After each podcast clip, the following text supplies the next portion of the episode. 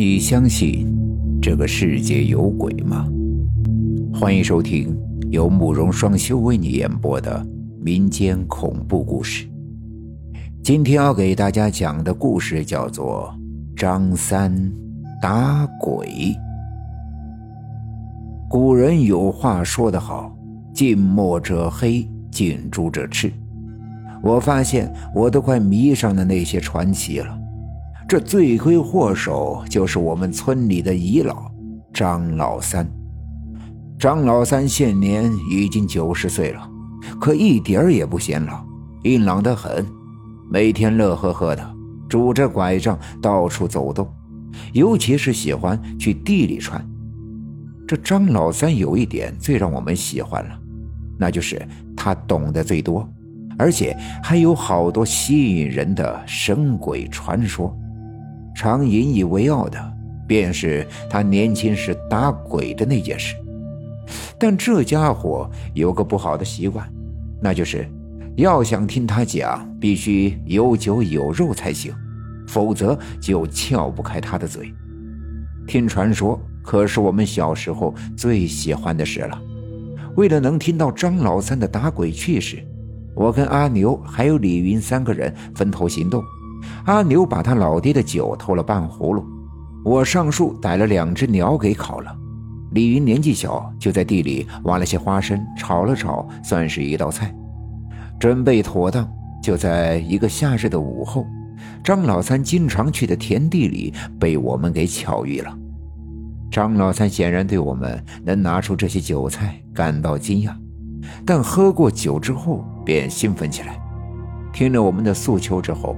张老三想都没想就答应了，寻了棵大树，找了片阴凉的地方，又让我们给他搬了石头当桌子，这才说起他辉煌的往事。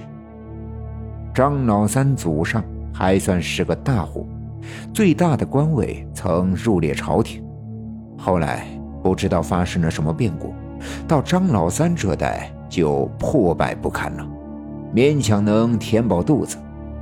在张老三十几岁的时候，父亲年迈，就把给人家打更的差事交给了他，靠着每月领的工钱养活着家人。这事也就发生在这段时间里。打更的话都是在晚上。张老三那个时候年轻力盛，正是青年时期，因此在黑咕隆咚的夜晚独自一个人走也不害怕。一天夜里。因为阴天的缘故，天黑得很早，不到酉时，家家户户都亮起了灯火。到了午时，张老三准备好行囊，出门打更。张老三打更时，必须经过一个乱坟岗，因为在村口边沿，很少有人过去。张老三即使是全村转一圈，也无法躲过。过了亥时，看看时辰，已经快到了子夜。张老三转了几遍，正想休息一阵子，忽然看到两个官差喝得醉醺醺的，相互搀扶着走了过来。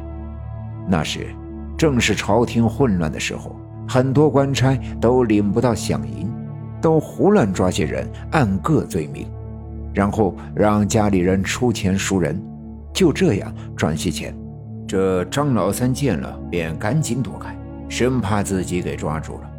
看了看前边黑乎乎的一片，不知道啥地方，便躲了进去。等那官差走过去，张老三才发现自己竟然躲进了乱坟岗里面。待看清楚了之后，顿时吓出了一身冷汗，一屁股坐在地上。说到这儿，张老三喝了一口酒，额头上还出了些汗，看样子当时确实吓得不轻。你害怕？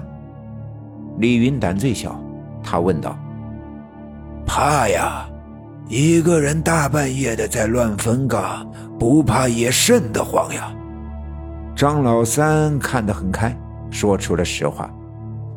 那后来呢？鬼出来了吗？阿牛比较关心下面的，于是给张老三倒了杯酒，继续问道：“后来，就跟现在一样。”喝了杯酒，张老三端起酒喝了下去，舌头才灵活起来。当时吓得腿软，这才想起父亲的话：怕了就喝酒，酒这东西能壮胆。张老三便赶紧打开自己携带的白酒，那是怕自己晚上冷。平时张老三可是不喝酒的。一口烈酒下肚，顿时觉得一把烈火在肚里燃烧似的。又灌了几口，才有了胆气，站起身便要走出去。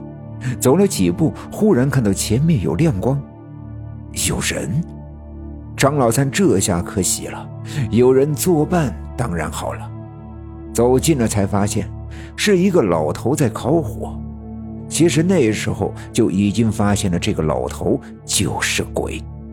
他烤的火是蓝色的，而不是正常的橘黄色。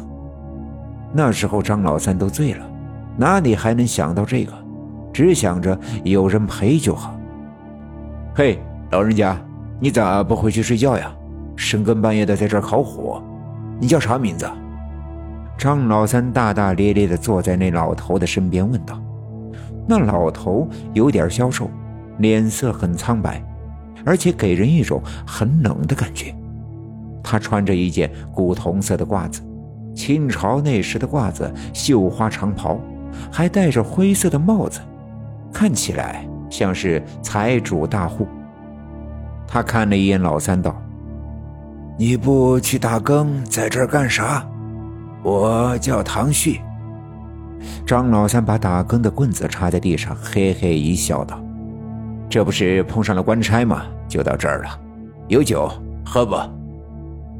那老头嗯了一声，然后道：“拿来。”接过酒葫芦，咕咚咕咚的干了三分之二，递给了老三。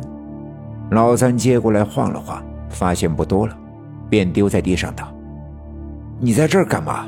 不回去睡觉？”去找替身。老头晕乎乎的道：“哼，找替身？你是鬼啊？你找谁呀？”老三感到好笑，问道。朱昌礼今晚就要死了，我去拉他去。靠！你他妈说啥？你诅咒我老爷死？张老三一听，顿时火了。这朱昌礼可是自己老娘的爹呀，平时经常接济自己。他要是死了，那自己家不就喝西北风了？就是的，我肯定要拉他走，他一定得死。老头道：“我操你奶奶！”张老三更是怒了，起身把那老头按在地上，怒道：“再给我说一遍，我不打死你我！”那老头很倔强的又说了一遍。于是张老三拳打脚踢一顿猛揍，直打的那老头头破血流，全身骨头散了架一样，躺在地上，不知是酒的缘故，还是被打晕了。打了他之后，张老三也紧了，知道自己闯祸了，万一把这老头打死了，那就糟糕了。于是啥也不要，便逃跑了。